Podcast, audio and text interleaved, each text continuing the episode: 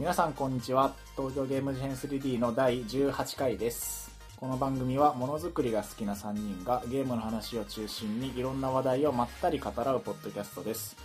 通勤通学や作業のお供など聞き流す程度にお楽しみください。よろしくお願いします、よろしくお願いします。はい、第18回ということで18回ですね。今回から、年明け一発目ですよ。うん。年明け一発目。明けましておめでとうございます。あそうだ。明けましておめでとうございます今年も東京ゲーム事変3をよろしくお願いします。お願いあのちなみにねうん。前回の終わりになんか、うん。ゲームがやべえみたいなう言ってたじゃん。年明けからまたゲームがやばい、そうだね。始まってるからねもう。グラビティデイズがちょっと出て。ねん。やばいね。今やってますけど。そんな感じですが最近の話をちょっといきましょうか。どうぞどうぞ。じゃあジミーさん。はい。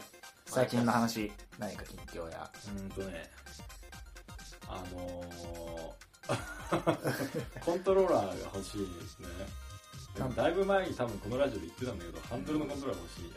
ああのあそうそう。で、それを買って、結局それが PS4 に対応してねえから、それはでも俺はいいんだ。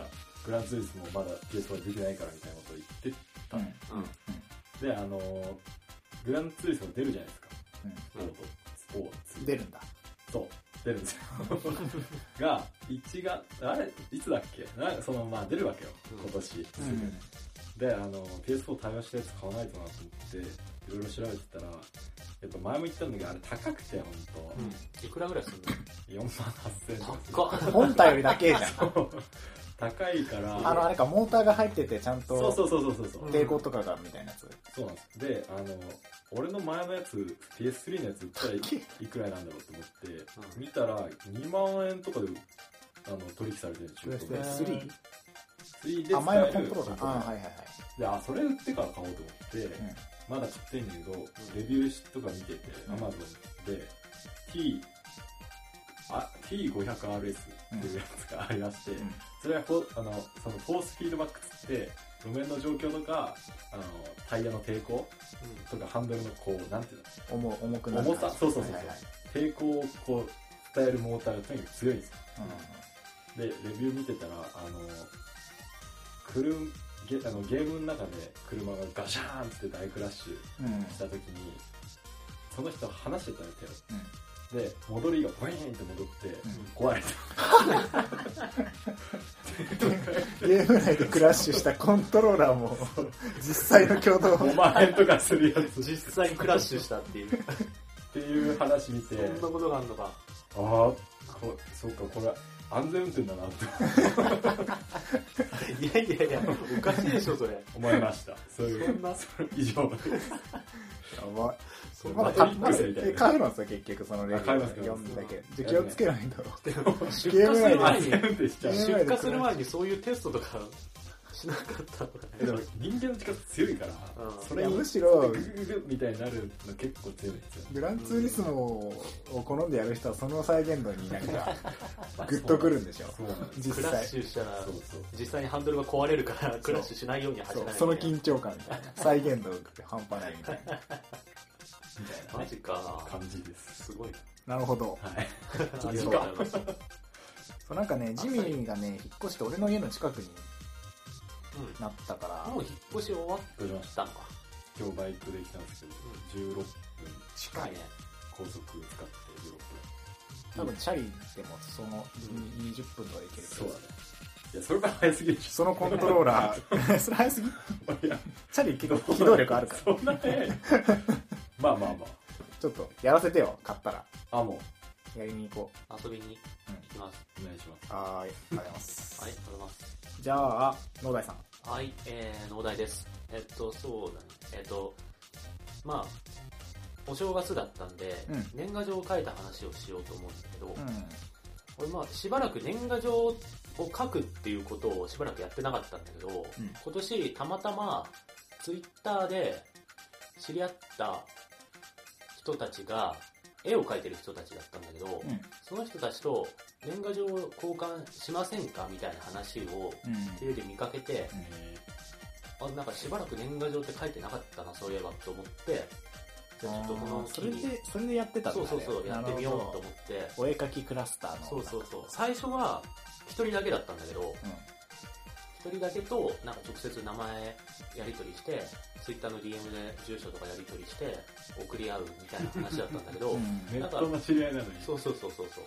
でもなんか、せっかく書いたのにこのまま一人に送るだけで終わるのまあもったいねえなと思ってで、いろいろ調べたら、ツイッターの、ツリツイッターでフォロー、フォロワー関係になってる人たちに、住所をのやり取りをせずに年賀状を送るシステムみたいのがあって、日本郵政がやってる Webpo っていうシステムなんだけど、なんかツイッターに連携すると、あの、そのフォローししてる人たち、登録した人たちに、なんか、リプが飛んでって、このページからログインして、住所書いてくださいみたいなうん。リプが飛んでって、そこで自分の住所を打ち込むと、届く、その、もらった側が打ち込むもらう側が住所を打ち込む。で、その住所は日本郵政にしか明かされないから、あ俺、送る側の俺はその住所を知らなくても送れる。ーなんか LINE とかでも LINE ギフトとかもたまにそうそうそうそう。いうの仕組みあるよね。そういうのの年賀状バージョンみたいな調べたらあって、じゃあせっかくだからこれで年賀状受け取ってくれる人を募集してやってみようと思ってやってみたんです。で、そしたら、まあ最終的に80人ぐらい。嘘。受け取ってくれる人。がいて、80すごいね。えそうもうリアルリアルの友達にこう渡す以上のそてか、すごい人。数。俺らぐらいの年代とか、俺らより下の学生とかになると、うん。年賀状ってそんな大量にするもんじゃないと思うんそうだよ、まあてかもう書書かない人もそ多いと思う。うそうそう。まあ出して友達10人とか、そんぐらいだと思うんだけど、で、今回、まあ、今回受け取ってくれた人がたまたまそんぐらいいたから、そんぐらい知ったんだけど、だから調べてるうちにさ、結構、実家とかにさ、うん。子供の頃実家とかで親宛てに届いてた年賀状みたいのってさ、なんかよくわかんないなんかこうデザインのさ、なんかスタンプみたいなうん。鶏鳥の絵が描いてあって、明けましておめでとうみたいな定型文が書いてあるみたいなのあんじゃん。ああいうのってどこで買ってんだろうと思ったんだけど、調べたら、そういうのを全部なんか自動で送ってくれるみたいなのサービスがあるんだね。年賀状、えー、じゃあもう住印所刷会社で。ああもうなんかと送れればいいみたいそうそう。な人向けのサービスってこと。だからそういうむ実家とかで見た親宛てに届いてた年賀状ってみんなこういうところで作ってたんだみたいな。ああなるほどね。知らなかったけど、こういうところでみんな作ってたんだみたいな。農大の年賀状どこにあったんだ？それ日本郵便？俺は日本郵便のところのサイトで画像を登録して、あ、これを裏面に印刷して送るっていう風に、はあ。そうそうそうそう、画像をアップロードしただけ。で、印刷して住所を書いて送るのは日本郵政がやってくれる。えツイッターのー、便利便利そう。そうそうそう。確かに。しかもツイッター上でできるそうそうそうそれはいいうんマジか。でちなみに、1枚130円だから、もうまあちょちょまあでもまあそんなもんかうん、まあ80枚書いたら7000ちょいぐらいね。ああ。じゃあそっかそう考えるとちょい高だね。そうだね。1枚の単価がうんまあでも、自分で描いた絵を送ろうとすると、印刷費とか考えると、そうだよね。っていうかその枚数増えると高く感じるけどそうそうそうそう。10人とかだったら別に1300円で10人なくなんやりたい。かそういうのもあるんで、もしなんかツイッター上の友達とかに送るときは、うん。そういうの使ってみてもいいかもしれない。確かに。うん。まだちょっとね、住所とか晒すのはやっぱそうだよね。いろいろそうだよ抵抗あるし、危ないこともあるから、なるほどそういうのもありかなっていう。へくいななんか現代的だよね。うんうん。まあそんな感じでした。年はい賀状を久しぶりに送った。後で見せて OK。はいありがとうございますはい。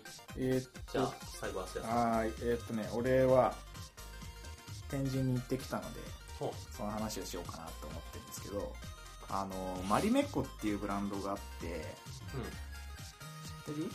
聞いたことある、うん。うん、あるある。あのファッション一応ファッションブランドでなんか多分有名なのは赤とか黄色のなんかすごいシンプルな花がうん、バーってこう並んでる、まあ、ちょっと女の人向けのものが多いからうん。女性ブランドみたいになってるけどそのマリメッコっていうかブランドの歴史とかプロダクトが展示してあるみたいなやうん。つがこう渋谷でやってたから行ってきたんだけどそれがなんかねすごく良くてですね。あのマリメッコって1960年とか50年ぐらいからやっててで今マリメッコって聞いてなんかふわりと思いつく花のうん。デザイン？うん。あれがすげえ初期に作られたやつでそれがなんか今もうめっちゃ人気でそう。めっちゃ人気ででその間にいろんな人が入ってきていろんな人がいろんなデザインしてんだけど、うん。なんかどれもマリメッコっぽいんだよね。その50年間ぐらいこう創業者が変わっていて社長が変わって買収されてなんちゃらみたいなこういろんなことがあったのになんかなんか全部マリメッコっぽいなみたいなのがすごいいいなと思ってその展示が終わった後に3000円ぐらいする通販となんかマグカップ買って帰りました。以上です。あっさりね。でもなんかそのブランドのイメージみたいなのが一貫してるのはすごいよね。実際、いや結構すごいと思う。なんか結局ロゴも変わってないし、うん。その間。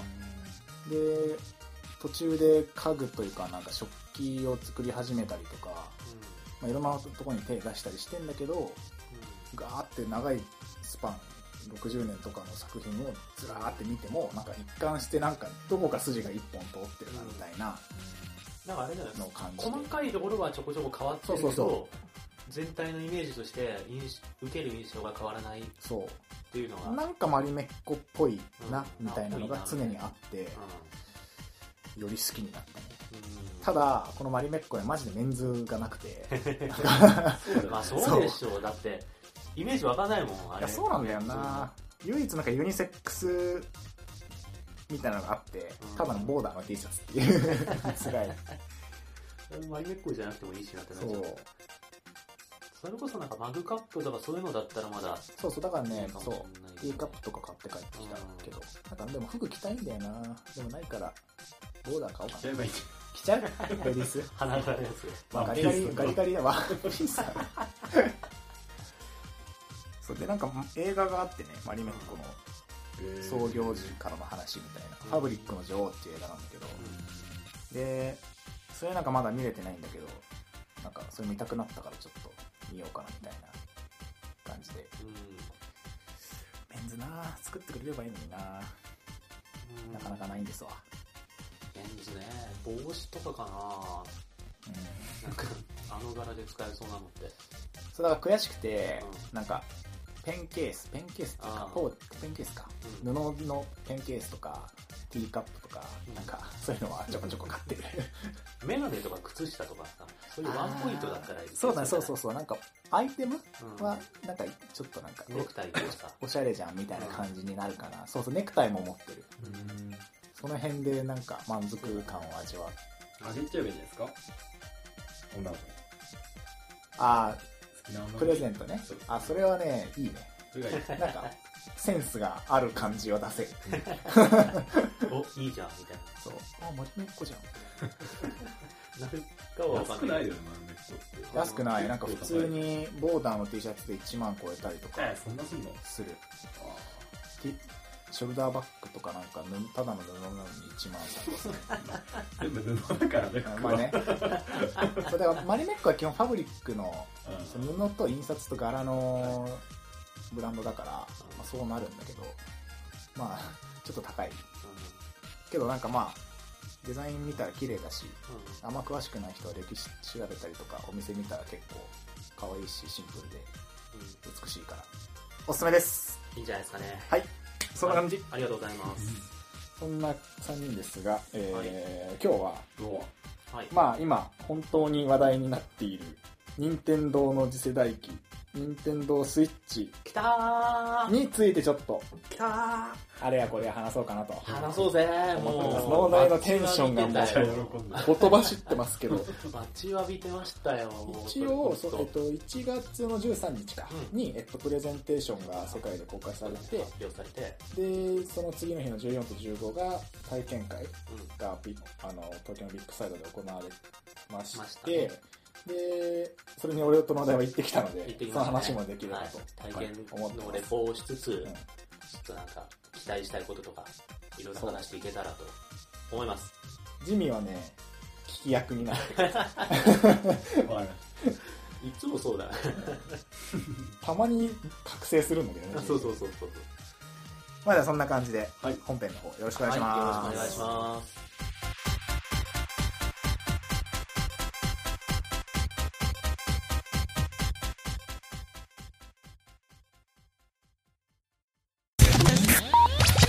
はいということで、はい。任天堂スイッチなスイッチうんっていう名前になりましたね。結局うん NX。あそうだねそこからだねまず、うん。初めて名前出たの去年の年末だっけ？結構前だよね。なんか NX、次世代機 NX を開発中みたいなうんのが、なんだっけ、どこで出たの？株式、株主、ああの DNA との合同あー、なんかそうだね。の発表会みたいなんで一回出たねうん最初なんか今後の任天堂の展望みたいな発表してるときに次世代機 NX っていうのと、作ってますみたいな。そうそうそう。なんかスマホにも市場を拡大したいっていうのとなんかテーマパーク作るみたいなのを一気にバーってあそうだそうだ。発表した時があってその時に初めてその次世代機っていう存在が明かされた感だったかな、でもう1年ぐらい何も音沙汰なくて、うん。去年末に「スイッチ」ってこのコンセプトムービーが出てそうそうそうそう。うわーああんなことができるこんなことができるみたいな盛り上がったけどその時はまだ発売日とか言われてなかったね。全然具体的に何も言われてなかったけど、そのこの間の1月13日のプレゼンテーションでもそう全部一気に。発売1ヶ月ドバーって情報が、まあ、半前とかだったからうん。ドバーって出てそこで発売日やら細かい機能やらが出ましたけど、うん。発売日いつでしたっけ？3月3日。お3月3日。お。そうです。ジミーさんやりますね。そう発売日がまず3月3日にそう今年の3月3日に決定。うん、バーンって発表されてうお年内。結構すぐじゃんみたいなね。そう。1ヶ月半後だぜこれみたいなねなんか珍しいよね。なんか勢いがあるというか、うん。どうせ年末とかなのかなとか思ってたけど、下手したら来年とかなのかなと思ってたんだけど。で年末で東京ゲームショウでプレイアブルで年末出るみたいな感じかなと思ったらもうなんか3月。みたい1ヶ月半後ですみたいな。もうできてますな。近いみたいな。マジで？ねびっくりしたわ。でその後なんか機能の説明とかを結構してたけど、ななんか任天堂スイッチっていうのがなんか携帯できる据え置きゲーム機みたいなうん。コンセプトで、あの本体そのものに画面がついてる。それ本体が画面。そう本体が画面がでそうななあのへー WiiU のゲームパッドそこにあるけど、うん。こういうのがまず本体。うんこれ自体が本体ででまあ任天堂スイッチドックっていううん。ドックにつなげてる間はテレビにそれが映る画面が。でそこから取り外してそのうん。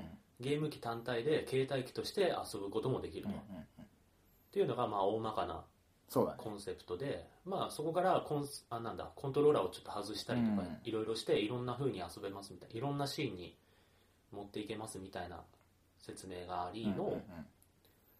でまあ大体その価格と発売日が発表されの？みたいな感じだった。そうだね。あとソフトとかが順順にそうそうそう発そう。表されつうか俺ねなんか君島社長が初めてちゃんと人前あでああいう感じで喋ってたなと思って感じ。だったなんかね声もいかつかったし、うん。まあ、見た目もなんかこわもてだしなんか迫力があっあたね。ったね、うん。この度任天堂はなんか 岩田社長と結構違う。岩田社長なんか割とフランクで、ねね。ふなんか柔らかい感じの柔和な感感じだったけどね。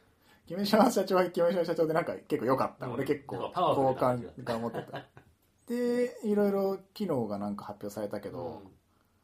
俺ねなんかややっぱ驚いたのはね HD 振動が一番俺あ機能としそうてね。そうそうおって思った、あの HD 振動。コントローラーに HD 振動っていう機能があうん。って、あのジョイコンってこう左右にこうついてるやつ取り外してあるじゃん。はいはい。あれに結構いろいろ機能が詰まってるみたいなうん。セクションがあってプレゼンテーション中に。そこでいろいろ発表されたんだけどなんかこうなんだっけ赤外線でこう物の動きを読み取るセンサーがついて IR カメラ。IR カメラか。モーション IR カメラ。ものそうだからかそのカメラあのなんだあ先っぽコントローラーの先っぽにカメラがついててそこの前に例えばグーチョキパーにするとそれを読み取ってくれるとか、えその距離を測ったりとか、はい。うん。そういうカメラがあると。そうそれがありの、えっとまあ、今まで通りジャイロセンサーと傾うん加速度かと検知するのはついていてかつなんか振動機能がレベルアップして HD 振動っていう名前になってうんそれがなんか今までのただブルブル震える振動じゃなくてもうなんか本当に何がどう動いてるかまですごい伝わってくるみたいな。えなんかその、うん。まあ後でちょっと詳しく話すけど、うん。そのコントロールの中にボーボールの球が入っている想定で振ったらカラカラカラってなって何個かまで分かるみたいなそういうなんか振動が微細に感じられるし HD 振動みたいなのとか出てて。でもコントロー。ラージョイコンもそんな感じかなそうだねそうか。まあで、はあは機能、新しく搭載された機能としてはそんな感じうんだよね。。そう。で、HD 振動と IR カメラぐらいで全く新しいのは、まあ、あとは既存のやつの精度が上がった感じっていうあか、ねじりもなんかそうだね。俺ね、その HD 振動すごいなんかびっくりっていうか、ま、うん。マジで何の、何のその予想もしてなかったというか、そうだね。お思いもしなかっった。振動が強化されるっていうのが。そうそうそう。振動機能をなんかびえハイディフィニッションにするみたいな発想がすごいなと思って、でもだって言って確かに。そう振動自体はさゲームえっと任天堂64 64かな、ぐらいからずっと振動パックとか、うん。プレステ2とかもうん。ずっとあってデュアルショックとか。で振動自体は振動コントローラーを振動させるっていう発想自体はずっとあったのに、うん。その振動のバリエーションっていうか振動の微細さみたいのがグッと上がったのが今回初めてだなっていうのがいや俺なんかあるよね、そこにだけ妙に感動しちゃって なんかずっとさなんか入力入力を強化してたじゃんこうやって振うん振るのを検知 IR カメラで動きを検知みたいな、うん結局言うこうプレイヤーへのフィードバックってしずっと視覚と、まあ、ブルブル震える振動と、うん音ぐら Wii リモコンとかでちょっとマイクがついてあれもちょっと俺はね。おいいなとか思ったけどなんかその弓を引き絞る時のグググとかうん。銃を撃った時のガクンっていう振動とかそういうのがなんかちゃんと振動として返ってくるならなんかすごいこれすごい一番目玉の機能なんじゃないとかちょっと思ったぐらい、うん。HD 振動にはなんかすごいワクワクした。俺でもカメラあのマイクの時も結構いいなと思って Wii リモコンとかプレステ4のコントロールマイクついて、あれなんか仲間からの通信とかさ携帯が鳴った時とかさうんなんかコントローラーから出してるようなゲームがちょこちょこ最近増えてて、はい。あれなんかすごいねいい臨場感がある。うん。もしもしみたいなのがコントローラーから聞こえてくるみたいなすごいあのお音質が悪い感じもなんかすごいリアルだしだからコントローラーのそのフィードバックが強化されるのはすごいいいなって俺はうん。思ったね。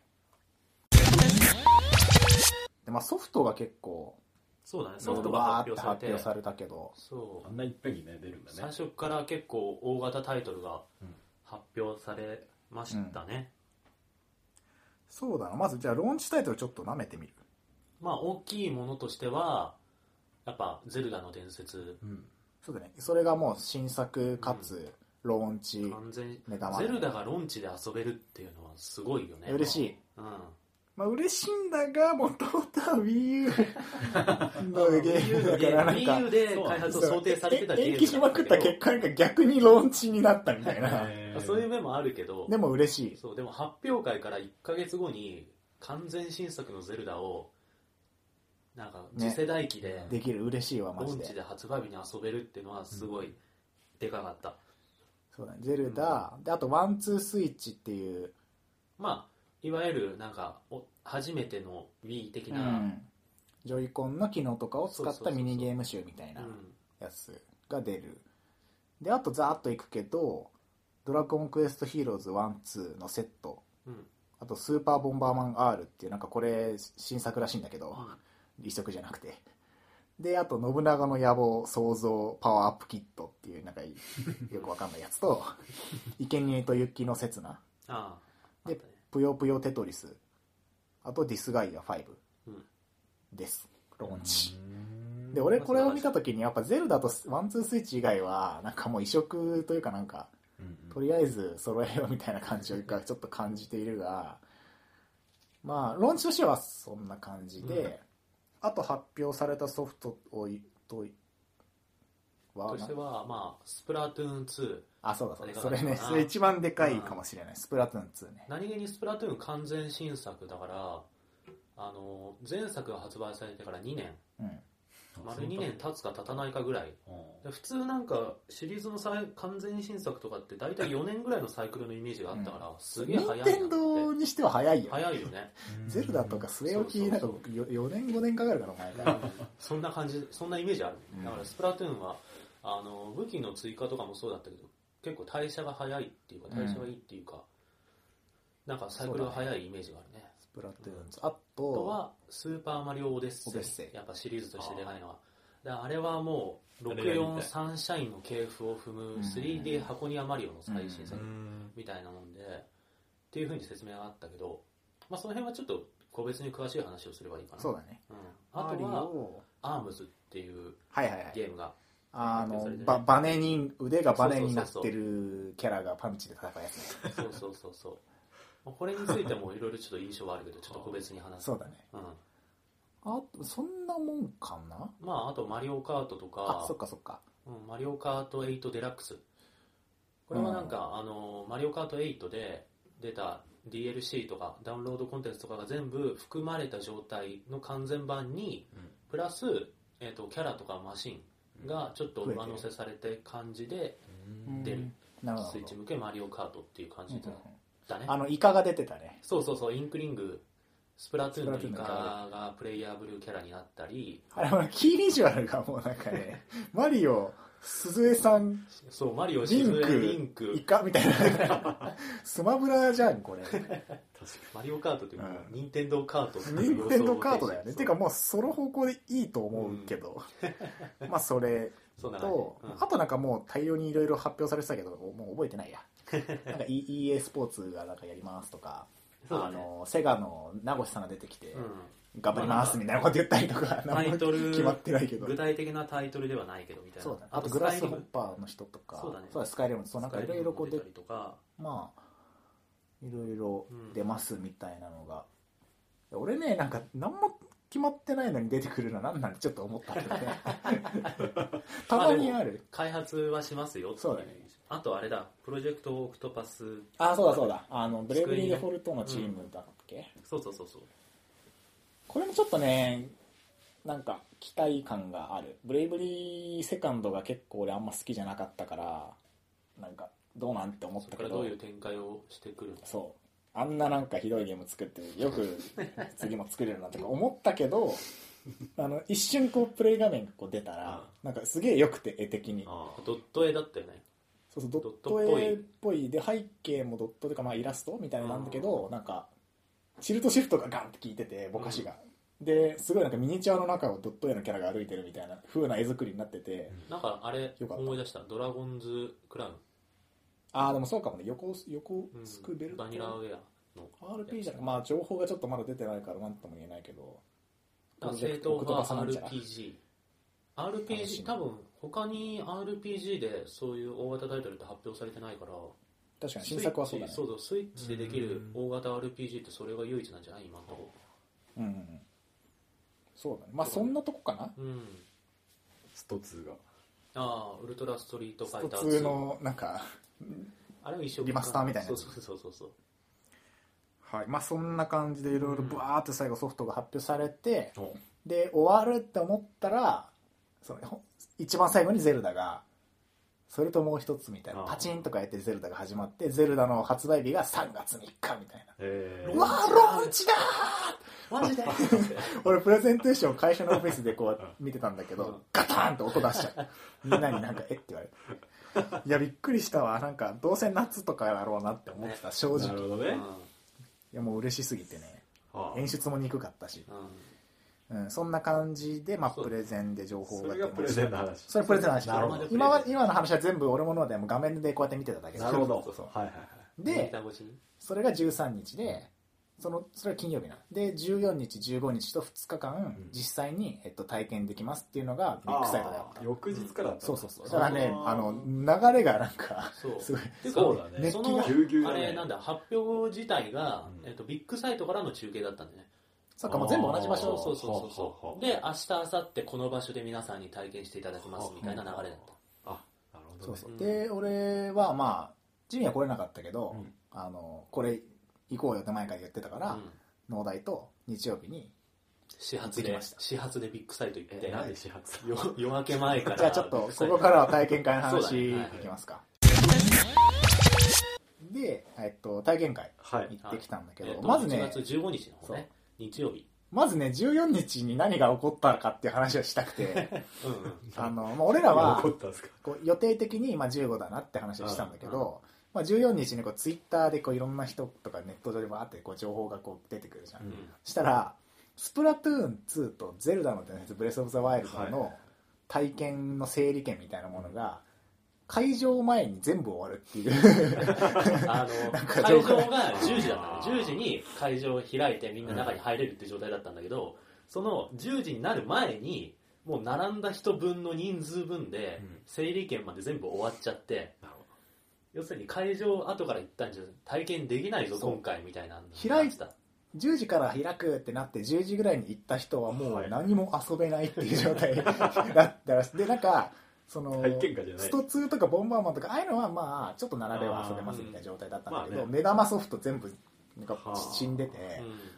でなんかなんだよみたいなやべえみたいな感じを14日に、うん。あの情報が回ってたから、やべえぞ。農大に連絡して「えこれさ」みたいな 「やばくない?」みたいな。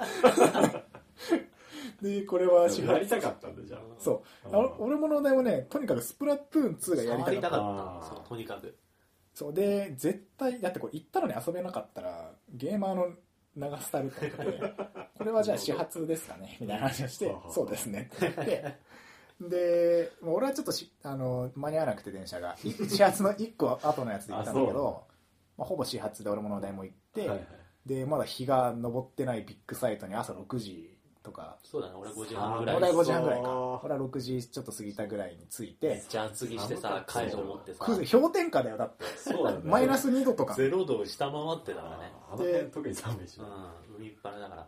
でもなんか始発で行ったからが結構前の方だった。そうだね。はい前から30人めっちゃとかそう50人とかそのぐらい。気合い入れすぎた。多分そう前からそんな早く100人以内には入ってたと思う。でもそのオープンまでにもう後ろにガンガン並んできはあ。てでその日も始まる前にゼルダとスプラトゥーンが終わった。だから一応セーフっていうかまあよくて。そうでなんかね寒すぎてうん。その寒いっつってアイスコーヒー買って飲んでたんだけどみるみるうちに冷たくなっていってうん。ホットコーヒー半分ぐらいの時にもうアイスコーヒーみたいな冷たさになってて なんか飲む気が寒すぎてね。そう寒すぎて。もううそんなんばっかだったんですよ。グミカチカチだったし。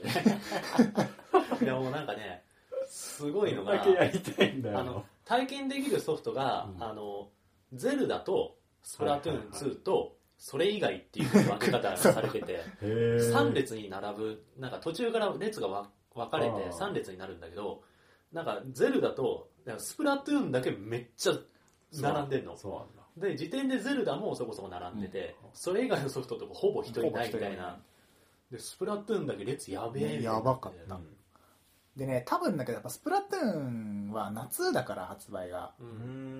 なんかゼルダってもう1ヶ月半だから多分ロンチできててなんかそ割とまだ作ってる状態で、はいまあ半年後ぐらいのやつがやっぱみんな遊びたいんだ。よ俺らもそうだったし、うん。うん。そうそれで多分スプラトゥーンすごいみんな並んでたんだけど。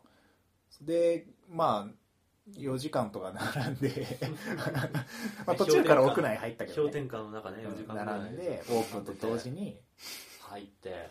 なるほどね。で俺らはスプラトゥーンのブースに直行。そうそうでなんかね任天堂しか、まあ、任天堂が開催して任天堂のイベントだったけどなんか装飾とか規模がなんか普通に東京ゲームショウレベル、ああではいはい。なんか凝ってたよね東京ゲームショウにも出さないし E3 にも出さなかった。うん。このために金貯めてたのかなみたいな。その分。うんまあ、東京ゲームショウは毎年任天堂出てないけどでもなんか普通に一社でこんなんできるんだみたいな、なんかマリオカートのカートが置いてあったりとかね。うん、へえマリオオデッセイのなんか船みたいのがすごいでっかいのが模型が置いてあったりとかね。で、うん。ジョイコンのあの左右の赤と青のコントローラーもなんか超でかいのが置いてあってそれが門になってるみたいな、はいはい。結構楽しくて。でゼルダもなんか超でかいパノラマの壁紙があれ横何何メートル？10メートルブース20メートルぐらいを囲むぐらい。そのうハイラルのその背景が別にああー。るループとか一切なしでかですげえみたいな。結構装飾が楽しかった記憶がう、ん。で、まあ、並んで。しかもなんか俺らもめっちゃ早かったよね。めちゃくちゃ早か普った。通に第そうなんだ 2, 第2弾というか2団体目とかで遊べた。そうそうそう。そうなんか体験台2巡目ぐらいで遊べた感じだった、どうでした？スプラトゥーン2いやね俺はねもう正直言っちゃって、う全然 もう全然俺フィードバックを得られるほどあのなんだろう情報を得られなかった俺は。たただただプレイしてただプレイしただけになっちゃって。っていうのもあの俺はまだずっといまだにスプラトゥーン遊んでるし、うん。あの前作のねやつをうん。まだもうほぼ毎日起動してるぐらいスプラトゥーンやってるから、あのボタンの配置の違いにちょっと戸惑っちゃって。うんそうだねちょっと変わったんだよね。俺らが体験したのは、えっと最初プロコンだったのね。プロコンってテいうレビとそう。プロコンっていうあのプロコン。別売りの別売りじゃないけど別売りか。別売りの,、あのいわゆるコントローラーの形をしたコントローラうんーを使ってやってたんだけど、うん。ゲームパッドとねあのスティックとボタンの位置が逆なんだよね。ゲームパッドはスティックが右上にあってうんそうだね。スティックが右も左も上側にあってその下にボタンがあるのそうそうそう。がゲームパッドあこれね。そうそう、うん。でプロコンはね逆なんだよそれ。スティックがボタンの下にあるの。ここっちにあるわけかそうそうそうそうそう、はいはい右だけこう上下逆になってるそうそう。うん。で結構なんか、なるほあのまあスプラトゥーンそんなにボタン多くないんだけど、うん。だからこそこう視点をあのさっととっさに正面に戻すボタンとジャンプボタンぐらいなんだけどそれがね俺全然つかめなくて、うん。もうなんかじゃんその視点戻すボタンと間違えてマップ開きまくってた あれマップ出た？違う違う違う違うあれ違う違うみたいな。ずーっと戸惑ってて、はいはいはい。でなんか新しい武器うん。がスプラマニューバーっていう二丁拳銃みたいのがうん。新しく発表されててそれが目玉だったんだけど今回、でそれを触ってる時にそのスプラマニューバーの新アクションとかをまともに試す暇もなく そのコントローラーの3分コン3分間ひたすらコントローラーの違いに戸惑ってたっていう。ガリガリ今もやってるがゆえのそうそう映画が。逆にね。え3分間しかできない？1試合3分間だから。で、えー、とそれがね2試合やるんだけど、まあ、最初にチュートリアルがあって1試合目練習試合。で2試合目に本試合があってでその試合で本試合で勝った方が、えー、とプロコンじゃなくて携帯モード、いわゆるその本体の画面の横にジョイコンが2つくっついてる状態の状態で体験できるっていう、まああ勝てば都合3試合。うん。はははは。だから9分かな？合わせて、うん。そうそうそうそう。ぐらい遊べるっていう状態だった。うんでそのチーム分けとかもさ一緒に並んでた人あそうだねあのグループで来た人は、うん。そのグループ分けられて、うん。そうバラッバラにされるの。そうそうそうわざと。同じ友達といっても友達と同じチームじゃなくて、はい相対戦相手になるようにうん。分けてて、まあ、そのチーム内でのねそうだね。が強すぎたりとか。確かに。を多分ばらけさせるために。うん。でやっててでまあ俺とアスヤがそれで別々のチームだったんだけど、そで俺は負けて。うそう。俺ねあの結構しばらくスプラトゥーンやってなかったからあ配られた操作見てあそっかそっかこんな感じだったなとか思ってて。でもよくよく考えたらジャンプって P じゃなかったしそういえばなんかスティックもこうだったなみたいなのあったんだけど俺なんか結構すんなりあそっか B でかジャンプでこうでこうでなるほど思い出したぞとかやってやってたんだけど実際は違ったんだけど。俺はねなんかその間違えてマップ開くとかもなくて普通にこうできてうんでなんか俺の両隣にいた知らない人同じチームの知らない人も、まあ、普通に上手でうん。勝てた。なるほど。で3試合できたわけそうそう。で俺はえっとその後にさっき言った携帯モードでもう1試合できたって感じで、そう。俺俺はだから携帯モードは触ってない、うん。なんか携帯モードでスプラトゥーンやった感じとかってどうだったの？そう。なるほど。えっとねまずねそのプロコンでやった時なんだけど、うん。操作感はゲームパッドでやってた時と俺はなんか大した変わんなあんま変わんなかった。マップが出ちゃうぐらいだったよ。そのプロコンにもジャイロついてるし、うん。基本やっぱテレビ見ながらプロコンをこう動かしてやってたから基本あんまりズレは感じなかったし、あのまあ、マップが画面内にパンって出るようになったことでそのちょっと変わったよね。そのマップ下見ればマップが開いててその仲間のところをポチって押すと手でそこにジャンプするみたいなのが一応 X ボタンを押したらマップが画面にバンって出てはいはいそのマップ上の人をこうジジャイロでうん。こう狙ってポチッと押したらそこに飛ぶみたいなちょっと工夫されてたりとか。あとなんか対応したボタンを押してもそうだねらしい仲間右矢印右はこいつみたいなそうの慣れるがれてて。となんかスタート地点に飛ぶとかはポンポンできるし、うん。タッチパネル自体はついてるんでしょ？ないないない。プロコンはだからこういう普通のゲームキューブとかあデュアルショックみたいうな。そだから2画面はもうないのスイッチは。ああそう。そうそう。だからテレビでやると本体はタッチはあるでしょ。あるある。あれ本体にもある。よテレビ版テレビでやるときはそうなる。はいはい。あなるほど。そう。でそこは違和感なくてで新武器もなんか普通に楽しくうん。遊べてで携帯モードなんだけど、うん。なんか携帯モードあれ本体のインチサイズってあゲームパッドの大きさと同じで。あこんなもんなそう6.2インチ、結構ちっちゃいんだよただ、えっと、ベゼルっていうかその縁の部分とか、うん。厚みがだいぶちっちゃくなってるから、めちゃくちゃ軽くはなってる、でえっと左右にジョイコンついた状態でやってたけどなんかねスプラトゥーンとちょっと相性は悪かったね正直。スプラトゥーンって照準をジャイロでグリングリン動かすからとっさにうわ右に敵がいると思ってグンってやったら画面もなんかグンってなってそうか。だからなんかということは体ごとなんかグンってやんなきゃいけなくてなんかあ そうだよね。手元だけで回すとその画面に対して自分の視線が垂直じゃなくなるからそうそうそう。画面見づらくなるっていう。そでそれをやってるとさホールドちゃんとしとなししなきゃちょっと怖いから、なんかちょっと軽く握ってスティックボタンなんかわーってこう手も動かしづらくてなんかすごくやりづらくてそこがねちょちょっとなんか農大みたいになってた。なんかあ あーえっとこっちがあーであーでみたいな。でそこで戸惑そう。もう一個がそのプロコンとえっとジョイコンってそのボタンの位置関係がちょっと違くて、ジョイコンは、えっと、スティックの真下にボタンがついててそれが両方にあるんだけど、うん。なんかプロコンはねそのふ普通のゲームのコントローラーに寄せてるから、えっと、ちょっと下側の配置が内側に寄ってるってたら伝わるかな、えっとね ABXY ボタンの、えっと、斜め下にスティックがあるのがプロコン。なんかハの字になってる。そうそう。ジョイコンは、えっと、真下。そう。なるほどね。だからパッて握った時にスティックの位置が、えっと、プロコンとジョイコンって違うんだよね。ゆうん。指の腹の位置にあったやつがなんかん親指の根っこら辺にスティックがあってちょっとなんか握った感じが違くてあスティックあああみたいな感じになっちゃったのが、まあちょっと気になったかなっていうか普通にね遊びづらかった。携帯モードでスプラトゥーン。うん。うんああれかと思うんですよ。なんか普通にあれ外せるじゃん、うん。コントローラー。それをなんか干すなんか本体よりちっちゃいやつにあ刺してグリップね。ジョイコングリップっていうのがあって。あそれもまた別であるんだそう別々。ああいろいろあるんだね。うん。いろいろあるんだよ。コントローラーが。ただそのプロコンあでもその携帯だからそれで遊べるモードでそうそうそうだね。それそういう結論にねなんか野田と話してちょっとなった。スプラトゥーンをやる場合はその携帯モードにするになんか持ち歩くにしても携帯モードじゃなくてあー本体を画面としてはいはいはい。プロコンも一緒に持ち歩いた方がいいう、うん。あーなるほどね。そうそうそう。なんかちょっとさすがにどっちかになれるとねう、ん。なんか変わった時にやりづらいなって遊ぶためにコントロローラー変わるっていうのはうんさすがにちょっちょっと厳しいから、握った感じが変わるならいいけどねボタンの位置がちょっと変わるのはちょっとね、うん。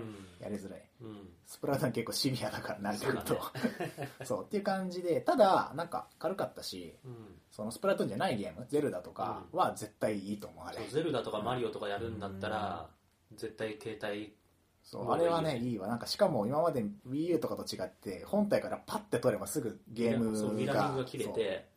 本体の画面に映るからうんなんか眠くなってきたけどもうちょっとやりたいみたいな時はもうパッて取って布団の中でちょっとやって とかができる。トイレ行きたくなってもなんかパッて寝てそうだね確かトイレにでできる。あとそのおかげで、えっと、それ自体を持ち寄ってうん。4人でスプラトゥーンにしたりできるから、はい。うんそういうのもワクワク。今までスプラトゥーンってそのローカル通信っていうのが最大でまあ2人までしかできなかった。しかもなんかちょっとミミニゲームじゃないけど、そうあの本筋の遊びじゃない遊び変じゃねえか変じゃねえけど。普通のじゃないんだよねなんか。まあまあ。でオンラインで今回持ち寄って遊べるっていうのはスプラトゥーンにとってはでかいかなでかいね、うなんか廊下やっぱね結局スカイプとかしながらさんそうだね。なんかやってたのが もうみんなで持ち寄ってそれぞれ自分の画面見ながらうん。こう遊べるみたいなのが、うん。まあだからモンハンよみんなでやるみたいなあのノリでスプラトゥーンができるのは良いね。そうだね。やりたいな早く。これでかいモンハンも出るだろうしねモンハン出るそうだよ。よね相性が良すぎる。ダブルクロスの確かに相性良すぎるね。ダブルクロスのスイッチ対応版とかです確かに家では大画面外では。ああ出るわこれは出ますわ。出るわこれは出ますわ。出ない理由がない。まあスプラトゥーンはそんな感じで、あとなんかね撮影スポットがあったからいろいろ撮影して。農大と撮ってきた。なんかね武器のねレプリカみたいなレプリそうそうそうああったりとかねでスプラそのトゥーン後ま楽しか飯を食べてなんかステージをちょっと見たりしたんだけど飯は銀天堂飯だとあ全然関係ない。たいやもう普通にビッグサイトのなんかサイトのフードコート。みレストランで。普通に入ってくる。カレーを食べた。うん。なんか毎回思うけどさゲームショーとか全然それにちなんだ飯ないないね。毎回あれなんだろう。確かにちなんでほしいえ？なんかあってもいいのにね。ねマリオマンみたいな。そう。パリオマンはどうかと思うけど。カービィマンみたいなあでもさ赤ビマイ体験会1日2日だけの限定出店とかでやるの結構厳しいかもしれない。確かに。そこに金かけるなら体験台数増やせ。ってうそう。カービィカフェとかも結構長い期間やってて、やっとあのクオリティだし。確か1日2日だけで済ませるのにそんなにコストはかけらん。な いまあそれでまあステージとか見つつ、まあ、ステージとかはネット中継でも見れたからあれなんだけど、うんまあ、そういうのを見つつ、うん。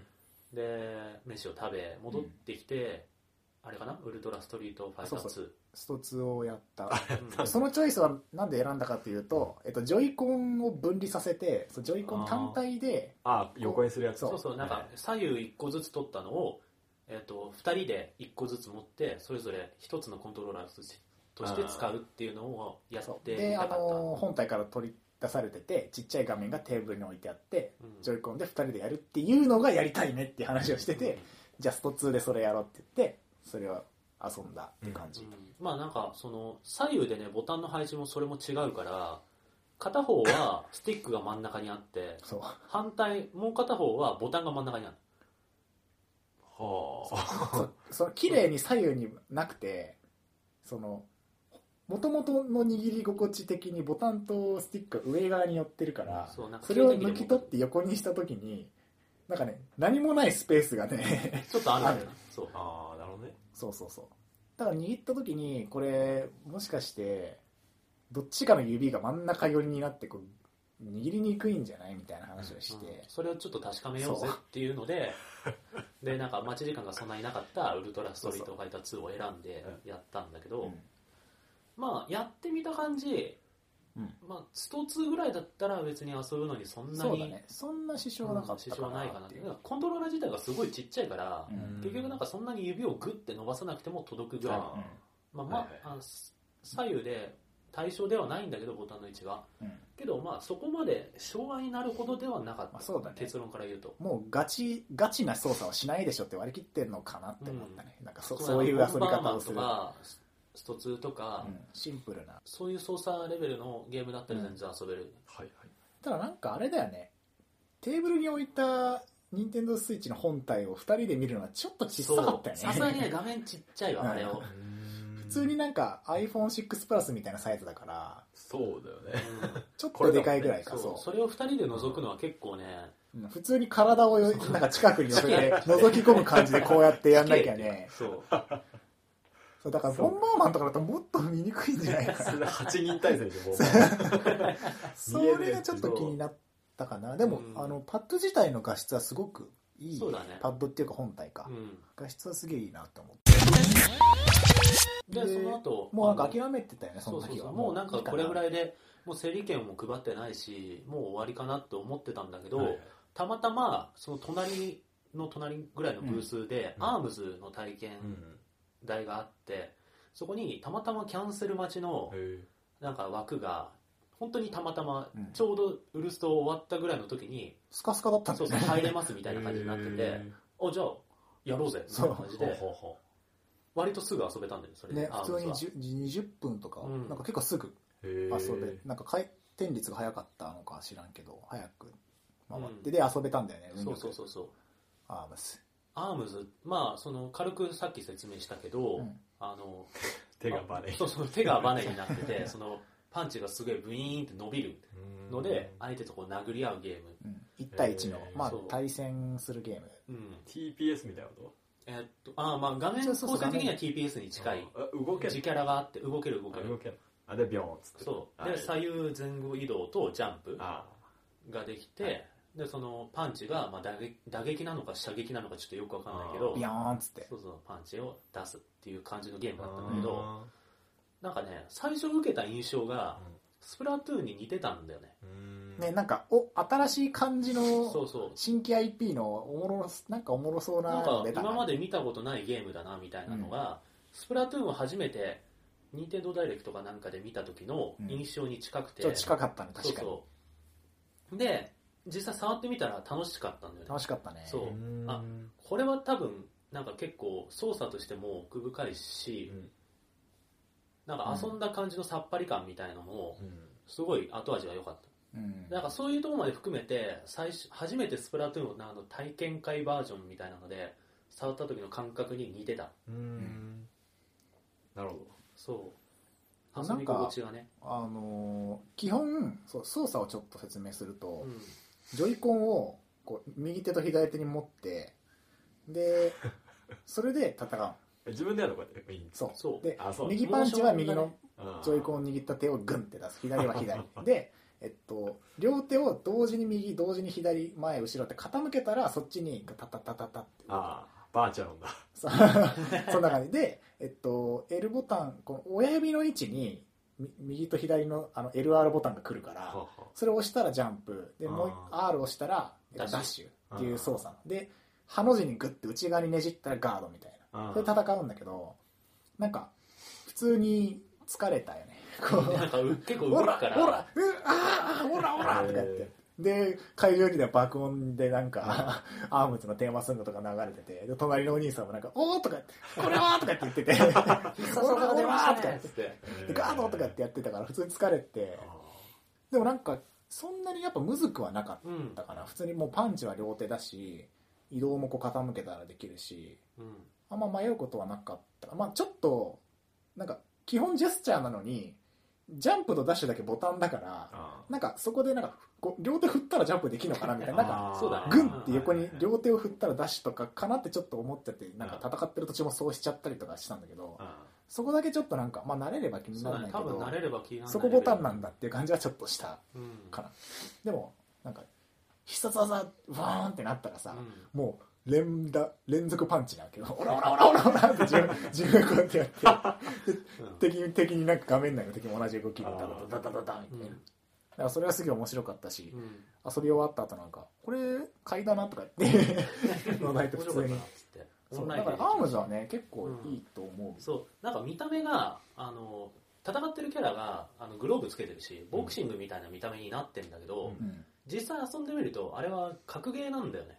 うん。打撃と投げとガード。ああ。そう投げもあったね。投げもある。両手を同時に突き出す投げか。コンボとかは今んとこそんなになさそうな感じだけどもあのあの感じはもうどっちかっていうと鉄拳とか相手の隙をついてそうそうそうそう。あ相手の手がビャーンってなってる時はもうチャンスみたいな。そうそうそうそう。だからみたい避けて。に近い。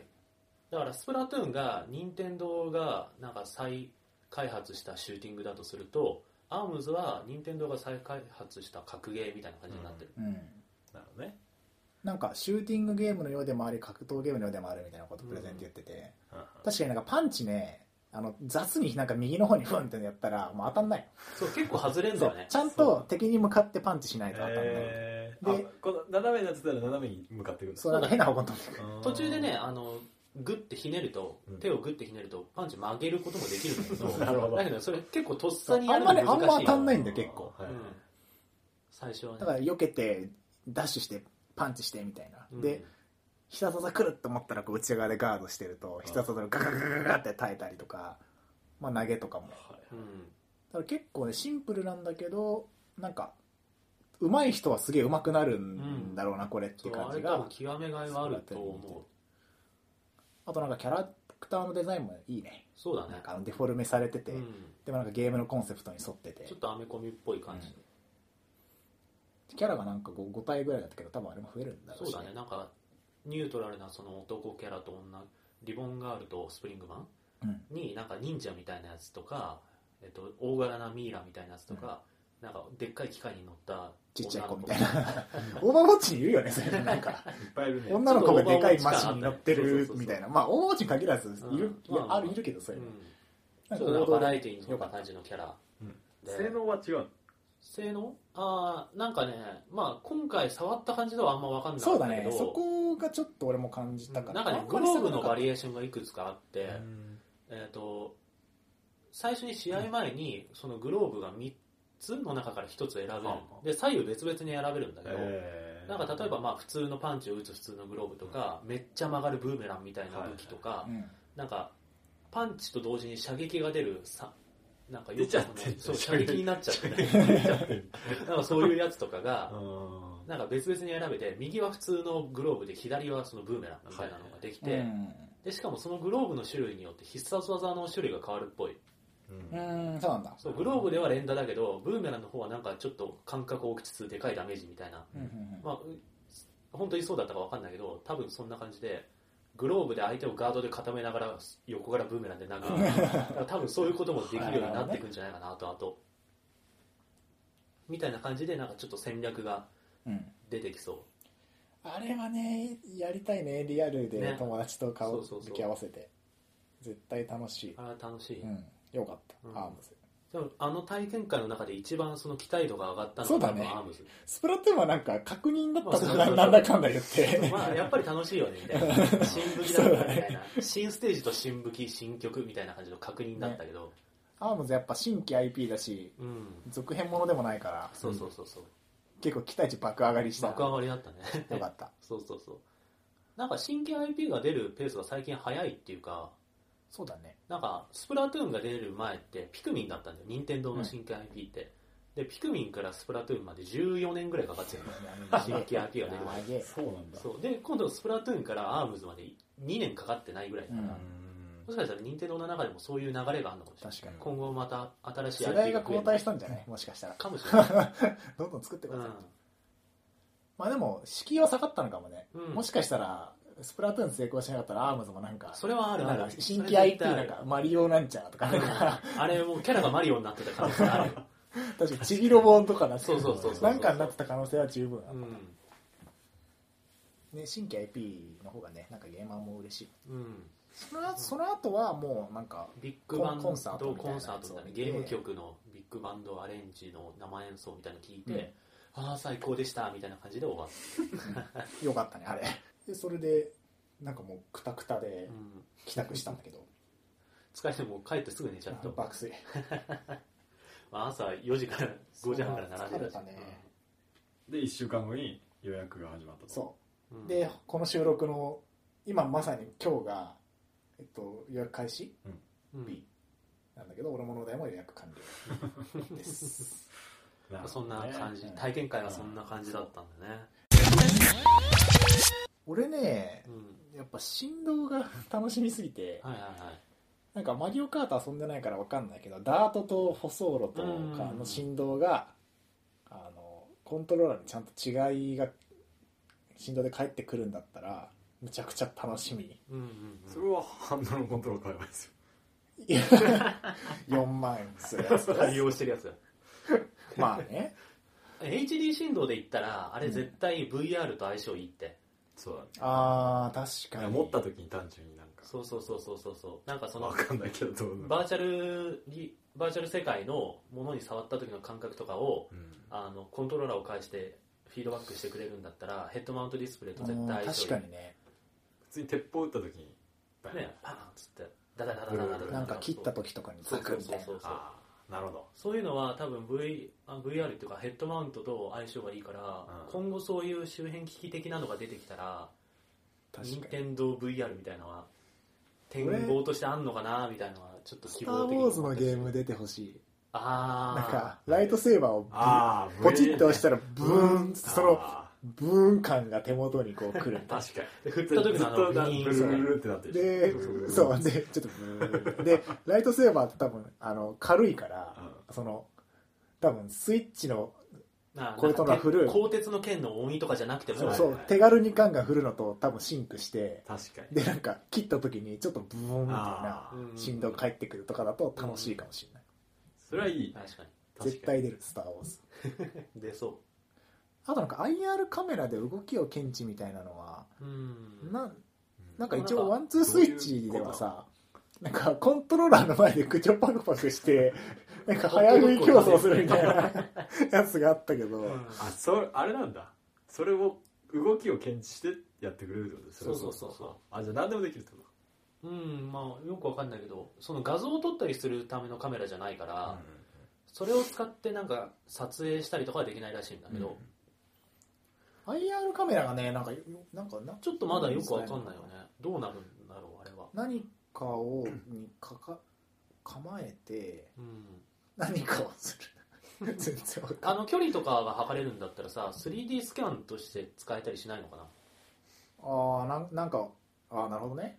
なんかあのちょっとなんかゲームっていうよりちょっとものづくり系っていうかあのお絵描き教室みたいなジャンルになるのかもしれないけどあの例えばフィギュアみたいのを目の前に置いて IR カメラで周りグーって撮影すると、うん。それを画面の中で再現してくれるみたいな。あそれはありそうだね。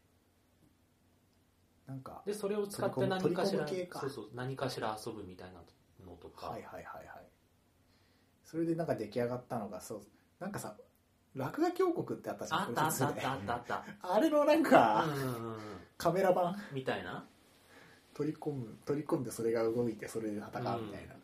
そういうのもできそう。取れるってことはそういうのが取れるのか、うん。ジャイロとかもあそうだね。るから、うん。回り込んで取ってとか。そうどれくらい角度がついたところでこのくらい距離になってるみたいのが検知できるなら精度にもよるかもしれないけどそういうのもできそう。うん。でもなんかなんとなくだけどう、ん。なんか Wii と WiiU の延長線上なうん感じはあるそうだね。よねやっぱり。ジョイコンはなんか Wii リモコン感あるしその本体はゲームパッド感があるし、なんか ARMS もなんか WiiU でもで Wii で出てできたんじゃね？みたいなちょうんちょっと思う。まあなんかその前身みたいな Wii スポーツの中のボクシングみたいのはあったあそうかでもそれの発展とい。うでやるやつ。うん。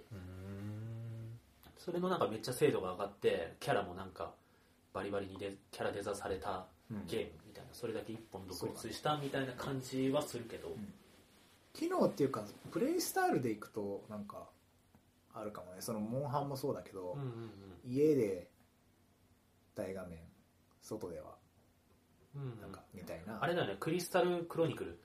FFCC 的なね。出してほしい。ゲームキューブのやつだけどみんなでなんかそれぞれ遊んだのを誰かん家に集まって大画面に映しながらそれぞれ自分の携帯機のスイッチで遊ぶ、確かに。ああそれいいな、うん、4つの剣とかマジで相性いいねそれ。てかうん。モンハンやばいね、モンハンやばいと思うモンハンだな。モンハン。FFCC はだってモンスターハンター完全に今任天堂のハードのゲームだから。もはやもはや。ね。3DS でフロンティアとかあるけどさ。ねてかもう作ってるよね。いや絶対モンハンは作るって、うん、モンハン作らないわけがない。モンスターハンタースイッチ。ダブルクロススイッチとか。ね、ダブルクロススイッチ。クロススイッチそういうのははできそう、うんっていうかやっぱなんか持ち寄って集まってみたいなそうだね。絶対相性いいから。3DS とかとつな連携したりするのかね。させるか。3DS もなんか今後なんか 3DS させるようになるかもしれない。全部なんか今までの任天堂のあの全部つな全部つながる。ゲームキューブ刺さるかもしれないそうあでもそれはできるか。アドバンスのカセットを入れるやつをあるあるこれさすみたいな。うまあまあそうだね、スイッチになんかディスクが入るやつ。そうそうそうそう。まあなくはないかもしれない。CD 読み取り読み取りこれドライブドライブがこう。ん。結局スイッチじゃ WiiU のゲームも Wii のゲームもできない。そうよね。させたりとか。うん。これさあこれちょっと話戻っちゃうんだけど、うん。気になってることが一つあって、うん。あのスイッチをドックから外した時に、うん。えっとね充電コード、えっと USB-C うん。タイプ C タイプ C の USB がで充電できるんだけどそのモニターとして使ってる本体をね、うん。その時にそのねコードが刺さるのがね画面の下側だったんだよね確か。あマジで？そそれ？うでさそれって机の上にモニター単体で立てかけてる時下にコード刺せねえじゃんみたいのを思って確かに。えそれこうしたら画面逆になるんでしょ？いやならないならない、あなんないんだ。うん、だってならないしジョイコンそもそもが本体についてるスタンドがあの下側が下側がで引っ掛けるようになってるから立てた時にその上下ひっくり返らないようになってんだよね。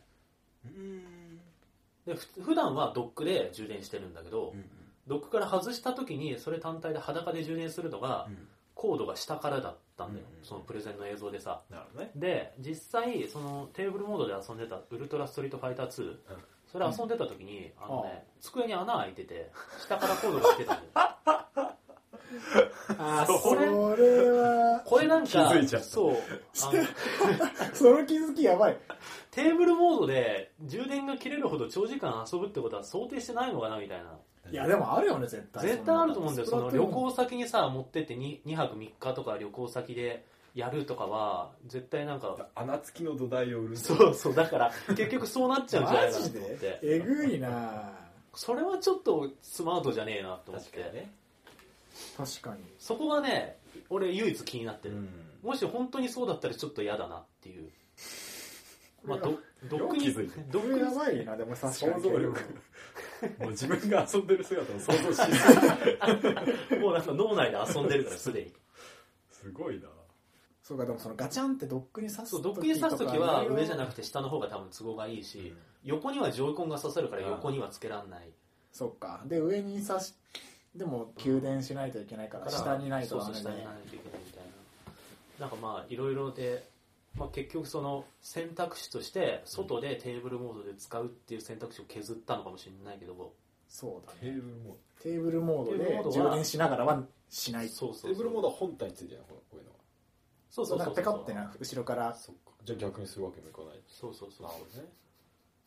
それがね俺は気になって。確かに。ちょ気になり始めてきた もしかしたらそこだけクソだなみたいになるかもしれない。充電しながらテーブルモードで遊べないんだけど遊べないみたいな。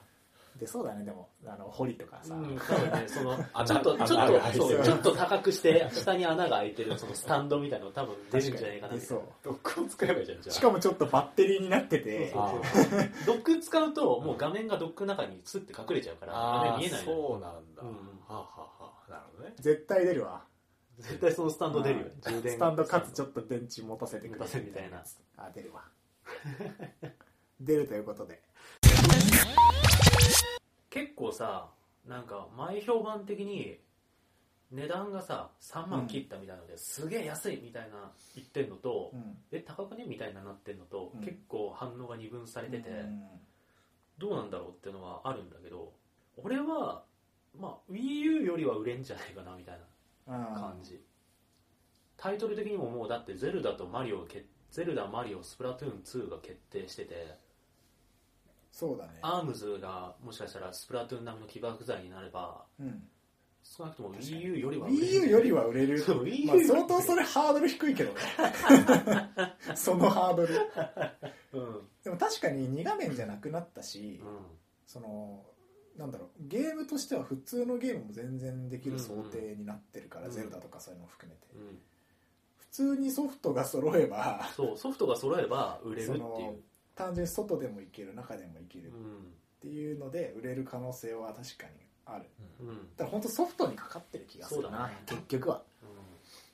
なんかライバルがねアンドロイドタブレットとかな気がするね。うん。うんあこうなってる。ースマートフォンタブレットって考えると3万円安い。うん。みたいな。うんまあ確かにな。外でもタッチ。まあさすがに電車の中でなんか携帯モードでやるっていうのは多分ないとは思うけどえないでしょ？やんないでかいでかいよ、でかいんだうん。いやもうちょっとこれ見よがしに俺やりたい。最初は。ま あパンフレットに書いてある。ちょっとなんか空いてる電車のボックス席とかだったらいいけど。そう。だ新幹線と新か。幹線新幹線とかだったら全然 OK だけどさなんか朝の山手線とかだったら無理ね、それは嫌だね。スマホでやるのとわけが違う、うん、釣り革使いながらスマホぐらいはできるけど。さすがにそれ。朝の山手線でスイッチ携帯モードでなんか クソスプラ迷惑やってるみたいな。クソ迷惑だグよただとかやって間違えてタブコン持ってっちゃうみたいめちゃくちゃ迷惑なやつだな。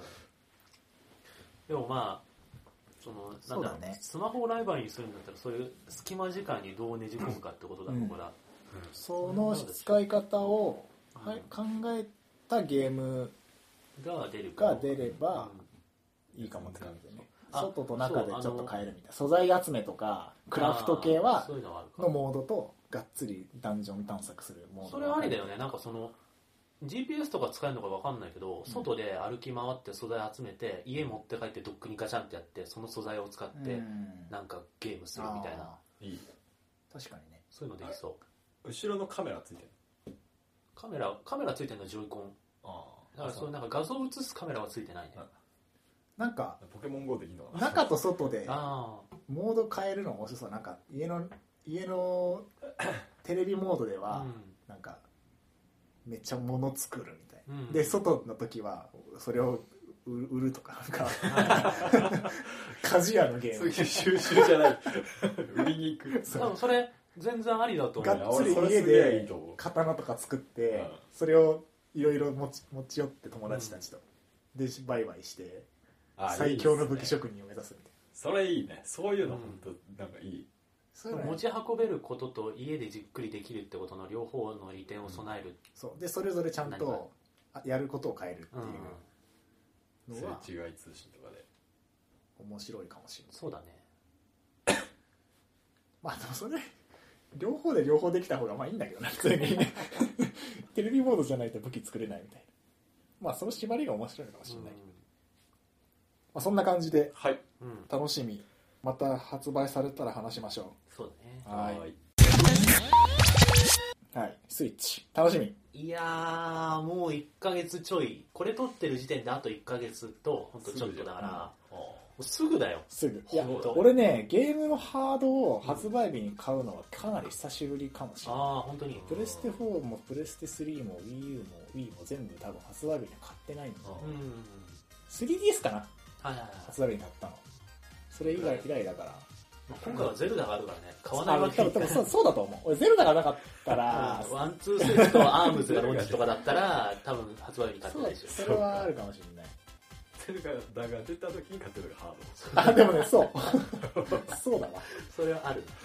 結局やっぱソフトなんだよねまあそうそうだよね。確かにねやりたいやつがなんか俺のタイムライン上でもあなたが買うのみたいな人がうんスイッチ欲しいって言ってたりとかあなんか俺もそう。予約できなかったみたいなこと言っててあでもなんか予約しようとはしたんだみたいうんあ結構なんかあこの人も買うんだとこいつも買うんだみたいな、なね。